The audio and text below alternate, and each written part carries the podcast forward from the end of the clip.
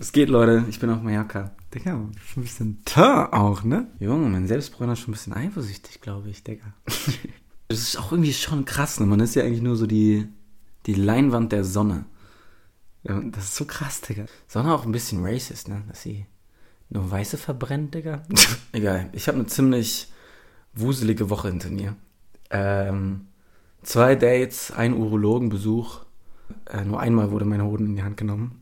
Aber wie, Digga? Damn, das ist ja krass. Geil. Ich glaube auch wirklich, das waren die zwei merkwürdigsten Dates, die ich jemals hatte. Die auch unterschiedlicher nicht hätten sein können. Hätten sein können. Digga, was für eine Kacke, Junge. Die deutsche Sprache ist so kacke. Hätten sein können. Lass einfach mal drei Verben direkt hintereinander ballern und trotzdem noch Sinn ergeben, Digga. so eine fucking Scheiße, Digga. Das ist so, ey, so deswegen besuchen uns keine Aliens, Digga, weil das Sinn ergibt. Also im ersten Podcast habe ich ja schon von einem Mädel erzählt, die mir das Herz gebrochen hat, ne? Und ich kam halt acht Monate nicht drüber hinweg. Und jetzt bin ich's und irgendwie vermisse ich's. so eine Scheiße, Digga. Mit dem Schmerz war ich wenigstens nicht allein. ich vermisse es irgendwie, ihren Insta-Namen aus der Suchleiste auf Instagram zu löschen. Ich vermisse ihre Playlist hören zu wollen. Ich vermisse an sie zu denken, wenn ich einschlafe, Digga. Ich schlafe ein und denke an mein Frühstück. das ist so kacke, Digga. Ja, gut, vorher zwar irgendwie auch, aber da habe ich wenigstens noch gehofft, dass sie mein Frühstück wird. Das ist auch irgendwie, Junge, ich fühle mich mittlerweile echt wie so ein Soldat, der den Krieg vermisst. So vor lauter Freiheit ist mir irgendwie ganz schwindelig. So, so als ich sie beeindrucken wollte, hatte ich wenigstens noch ein Ziel. Und jetzt strauchle ich halt einfach in diesem, in diesem Nichts, Digga. Ja. Aber was mir irgendwie dadurch bewusst geworden ist, ist, dass Liebe nicht nur das Lieben ist, sondern auch das Leiden, wenn es vorbei ist. Das gehört immer noch zum Lieben dazu. So das Leiden ist der Beweis, dass man richtig geliebt hat und die Erinnerung, dass man immer noch liebt. Und wenn man liebt, dann lebt man. Und irgendwie versucht, dieses Vermissen zu genießen, weil ich vermisse es gerade zu vermissen. Und das fühlt sich wirklich schmerzhaft an. Das ist so, boah, also ich fühle mich wie so ein, wie so ein Nackensteak, was auf dem Grill vergessen wurde, Alter. Und ich friste da einfach noch mein seelenloses Dasein blutlos und verkühlt auf diesem ekligen schwarzen Rost und warte nur, bis irgendein besoffener Ficker mich von dem Grillrost fingert, einen Bissen reißt und mich dann in irgendeiner Ketchup-Lache auf irgendeinem Pappteller vergisst.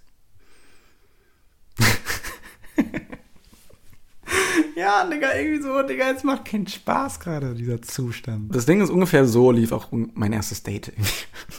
ich habe mir hoch und heiliges Bumble-Verbot halt erteilt, ne, weil ich im Dezember von einem Mädel übertrieben hops genommen wurde, Digga. Weißt du, sie hat mir dann halt irgendwie so, sie, so, sie wollte mich eigentlich nur bumsen, damit sie es ihren Freundinnen erzählen kann. Junge, und seitdem fühle ich auch wirklich für euch Mädels, Alter. Weil sie hat mich, in einer gewissen Weise hat sie mich gechayert. Weißt du, ich frage mich jetzt halt jedes Mal, wenn ich ein neues Mädchen kennenlerne, will sie mich oder von mir erzählen? Und das ist kein schöner Zustand. Weil ich bin jetzt halt so, jedes Mädchen wird jetzt halt einfach mit so einer riesigen Welle Misstrauen von mir erstmal überflutet. Und wenn ich auch nur einen Duft davon erhasche, dass sie irgendwie auf TikTok aktiv ist, dann, dann, dann lasse ich sie da drin trinken. ja, aber keinen Sinn, Digga, egal. Ey, und was ich auch so krass finde, ne, ich dachte halt immer, es bockt, so ein bisschen Fame zu sein, ne? Aber so scheiße. So, so Fame ist wirklich irgendwie so das AIDS zwischenmenschlicher Beziehungen. Allein meine Angst, dass sie mich wollen würde, nur weil ich irgendwie ein bisschen bekannt bin, das lässt, das ist schon wirklich irgendwie so der erste, so das erste Blutgerinnsel in der Verbindung zweier Herzen. ja, das ist schon krass, Digga wie gesagt, so ich dachte, es bockt halt immer so ein bisschen Fame zu haben. Und in einer gewissen Weise wollte ich das auch. Und das finde ich halt aus so einer psychologischen Perspektive so spannend, ne? so dass ich irgendwas wollte, ohne überhaupt wissen zu können, wie es ist, wenn ich es bekommen würde. Das ist doch fucking mindblowing, Digga. Das finde ich so krass. So jedes Ziel, das wir uns setzen, setzen wir uns, ohne überhaupt wissen zu können, ob wir es wollen weil wir es ja noch nicht erreicht haben. Das, finde ich so mindblowing, wieso wir arbeiten unfassbar hart für etwas, was uns möglicherweise gar nicht gefällt. so going, Digga. So, wir besteigen irgendwie jahrelang so einen Berg, ohne über wissen zu können, ob uns die Aussicht gefällt. Und je mehr wir uns von der Aussicht erhoffen, desto härter arbeiten wir an dem Aufstieg und desto wahrscheinlicher werden wir enttäuscht. Ist, was ist das denn für ein, für ein korruptes System, Alter? Und das allein ist eigentlich schon ein ziemlich gutes Indiz dafür, dass unser Glück immer nur im Jetzt ist und nicht irgendwie in der Zukunft auf uns wartet. Weil wir halt auch überhaupt nur im Jetzt sagen können, ob wir glücklich sind. Alles andere ist ja nur Hoffnung und nicht existent. ja, und mein erstes Date war so schön, dass ich genau neun Monate in die Zukunft gedacht habe. ich war so fucking beautiful, Digga. So, ich wollte sie, aber meine Gene wollten sie, Alter. So, sie hat mir den Kopf verdreht und meiner DNA die Polypeptidketten. Gibt's das überhaupt, Digga? Weiß ich nicht. Ja. Nee, aber ich habe sie angeschaut und sie hat irgendwelche Anziehungskräfte gebärt, die jenseits meines Fassungsvermögens lagen, Digga. Das war so krass. Die muss irgendwie echt so Pheromone ausgeschwitzt haben oder so. Ey. Ihr Lächeln hat, ihr Lächeln hat sogar meine weißen Blutkörperchen erröten lassen. das war so schön. Gott war auf MDMA, als er sie gemacht hat. Und er war am Downern, als er ihr Schicksal bestimmt hat. So ein süßes, liebes Mädchen, was psychologisch echt zugerichtet wurde.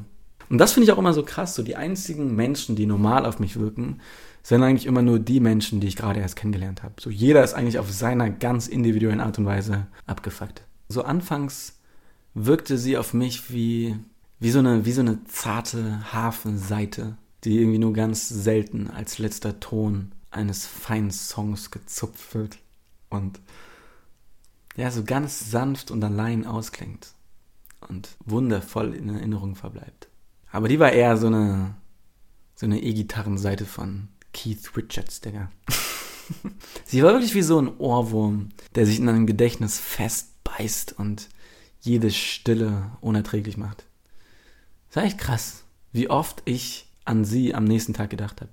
So am nächsten Tag habe ich mein halbes Sudoku-Heft durchgezockt, weil ich ihr irgendwie gedanklich nicht entkommen konnte. das war so krass intensiv. So, wir haben uns um 20 Uhr getroffen und bis 8 Uhr morgens durchgequatscht. So, ich hab nicht genug von ihrer Psyche bekommen. Ja, wirklich wie so eine Elfbar, Alter. Ey, Digga, es ist so krass. Ich habe wirklich eine Red Flag nach der anderen aufgedeckt und habe mich über jede einzelne gefreut. Wie so ein Kommunist, Alter. Ey, sie war bindungsgestört, sie war rücksichtslos, impulsiv. Sie hat jedes Herz gebrochen, was sie erobert hat. Und ich fand's geil. By the way, Alter, ich finde auch wirklich Dates so krass, diese, dieses Phänomen, ne, dass, dass Frauen sich einfach dazu entscheiden, mit fremden Männern auf ein Date zu gehen. So, das ist so, was ihr da teilweise macht. Also, na klar komme ich auf ein Weinchen mit hoch. Ich meine, ich kenne dich ja schließlich schon seit drei Stunden. Was, Digga? Und schwupp seid ihr dann in einer Wohnung mit drei Türschlössern, Alter. ein Mörder muss gerade in diesem Zeitalter der Hookup-Culture genau einen Abend lang so tun, als sei er kein Mörder.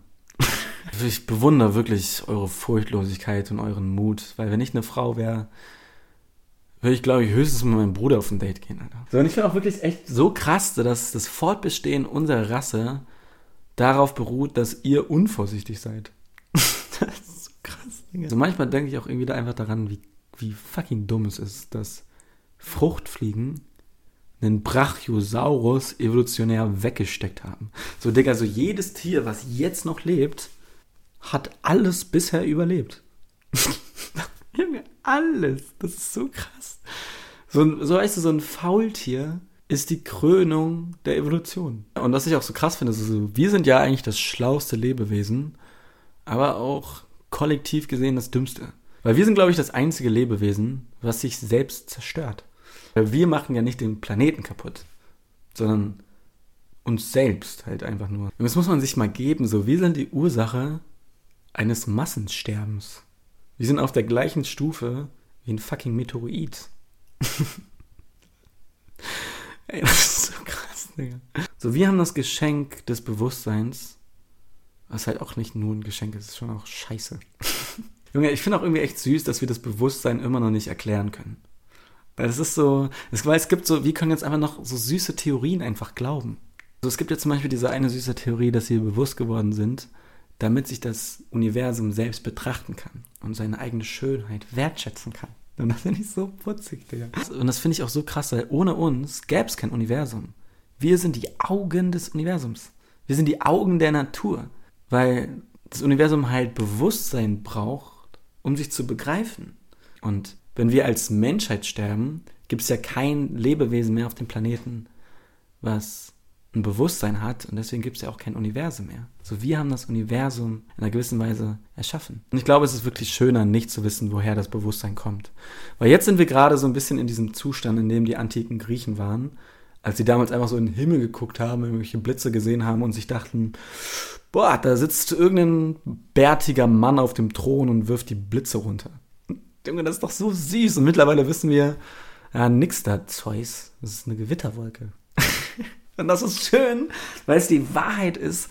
Aber es bricht dadurch natürlich auch so eine ganz krasse Illusion, weil sich alles wieder erklären lässt. Und gerade weil wir das Bewusstsein noch nicht erklären können, ist es, glaube ich, gerade auch so schön. Irgendwie glaube ich auch, dass sobald wir den Sinn des Lebens erkennen, uns irgendwie das Licht ausgeknipst wird oder es dann irgendwie so eine Sonneneruption gibt. Weil wenn wir den Sinn des Lebens erkennen, haben wir das Bewusstsein ja durchgezockt. So, dann gibt es ja nichts mehr zu erklären. Das ist ja diese letzte Wahrheit. Und das ist gerade noch das, die Schönheit unserer Zeit, dass wir dieses Ungewisse noch so losgelöst irgendwie genießen können. Wir sind das Universum, das sich selbst erfährt. Das ist echt putzig. Und das ist auch so ein bisschen wie diese eine Lehre im Hinduismus von der Weltseele. Also im Hinduismus gibt es ähm, einen Brahman, boah, ich hoffe, ich kriege das jetzt zusammen, Digga.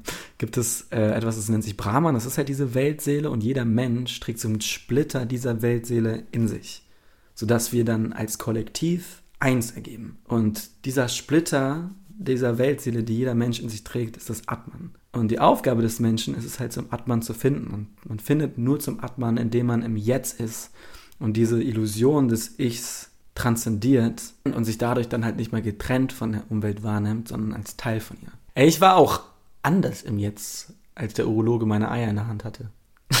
der hat das so gut gemacht. Holy shit. Das war auch mein erstes Date mit dem Urologen. dachte, ich habe halt eine Hodentorsion. Deswegen bin ich zum Urologen gegangen. Das war auch so dumm, ne? So, ich bin gekommen und mein Hoden hat sich hochgeschoben. So, der ist kurz irgendwie entkommen aus seinem ewigen Gefängnis und er war irgendwie so ein bisschen an meinem Schaft. Der ist irgendwie kurz Fasche gefahren, Alter. Und ich habe das halt gesehen und übertrieben gepanikt und dann habe ich den Hoden halt wieder so zurückgeschoben. Das hat sich irgendwie so angefühlt, wie wenn man, wenn man so einen Schlafsack zurück in diese Hülle stopft. Also es hat irgendwie gepasst, aber so wie vorher war es nicht. Ich habe halt irgendwie so eine Spannung in meinem Hoden wahrgenommen. Und dann habe ich das irgendwie gegoogelt und habe auch voll falsch gegoogelt. Ich habe da nicht irgendwie Spannung Hoden gegoogelt, sondern nur Hoden eingegeben und dann kam schon Hodenverdrehung. Und dann dachte ich, ja, das ist es. Und habe dann halt so die Diagnose durchgelesen und es hat eigentlich nicht gepasst, außer ein bisschen. Aber ich war dann trotzdem davon überzeugt, dass ich es habe. Weil das Ding ist, bei so einer Hodentorsion hast du genau sechs Stunden bis du unfruchtbar bist. Und so dieses Risiko allein hat mich irgendwie Angst haben lassen, dass ich es hab, sodass ich dann irgendwie geglaubt habe, dass ich es hab. Und als ich dann wirklich davon überzeugt war, dass ich unfruchtbar werde, dachte ich mir auch so, Digga, so nee, so meine Blutlinie endet ganz sicher nicht wegen einem Dienstagnachmittagsorgasmus, Digga. weißt du, so meine Gene haben zwei Weltkriege überlebt, aber nicht ein Saunaporno oder was so in den Minuten, das war so krass, habe ich wirklich übernatürliche Kräfte mobilisiert. So. Also ich, ich war wirklich im Flow, ich war wirklich in der Zone so. Ich habe einmal geblinzelt und dann stand ich schon in Jogging-Schuhen vor meiner Haustür und war bereit, den Ritt zum Urologen auf mich zu nehmen. Und so meine zukünftigen Kinder in meinem Hoden haben mit 30 Millionen Stimmen gerufen, los, Papa! Digga, was ich da gesehen habe, Alter, so ich habe meinen, meinen toten Opa gesehen, Alter, der hat mir auf halber Strecke so einen Becher Wasser in die Hände gedrückt. Und ich habe so eine Zukunftsvision von meiner späteren Frau gesehen, wie ihr schwangerer Bauch einfach so verpufft. Und das hat mir die Motivation gegeben, wirklich. Ich habe die S42 bekommen, die schon vor drei Minuten abgefahren ist. Das war wirklich so krass. Ich bin in diese Bahn gesprintet und auf einmal haben, haben meine Sitznachbarn angefangen, meine Beine zu massieren. Innerhalb von 20 Minuten saß ich dann im Wartezimmer für 45 Minuten.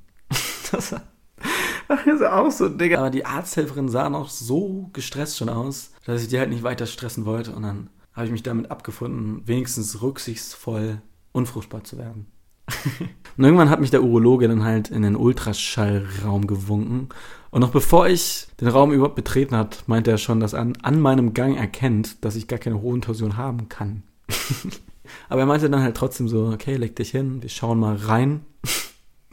Und wow. Alter, das war echt. Also, der hat meine Hoden in die Hand genommen und ich wusste, ich war in den besten Händen. also legit, das war der, der Roger Federer des hohen Grabschens, Alter. Das ist, habe ich noch nie erlebt. So, ich habe mich noch nie, so kein Mädel, was jemals meinen Hoden in der Hand hatte, hatte diese perfekte Komposition und Balance aus so einer, so einer, so einem Einfühlungsvermögen und gleichzeitig aber auch so einer Entschlossenheit. Und ich war echt irgendwie so ein bisschen mein Leben hinterfragt. Ich war echt so, als der meine Hoden in der Hand war, war ich echt so, Digga, ist das jetzt der Griff, der mich bisexuell macht, Digga? Aber ich habe mich noch nie so geborgen gefühlt. Ey, ich habe jetzt keine Zeit mehr, über das zweite Date zu reden. Vielleicht mache ich das nächste Woche. Aber ich habe jetzt auch wirklich vor, jede Woche einen Podcast zu posten. Ähm, und das schaffe ich auch. Ich glaube an mich. Ähm, aber trotzdem Dank für die ganzen lieben Nachrichten in Bezug auf meine ersten zwei Podcast-Folgen. Das hat mir auch mega Spaß gemacht und heute auch irgendwie nochmal besonders. Und ich habe auch irgendwie Bock, das jetzt jede Woche zu machen. Ähm, deswegen folgt mir auf Instagram, damit ihr seht, wann die nächsten Podcasts kommen und wir irgendwie ein bisschen am Austausch sind. Und ja, wäre sehr süß, wenn ihr den Podcast mit fünf Sternen bewertet und unbedingt rein folgt. Okay, ja, dann bis nächste Woche. Geil, Digga.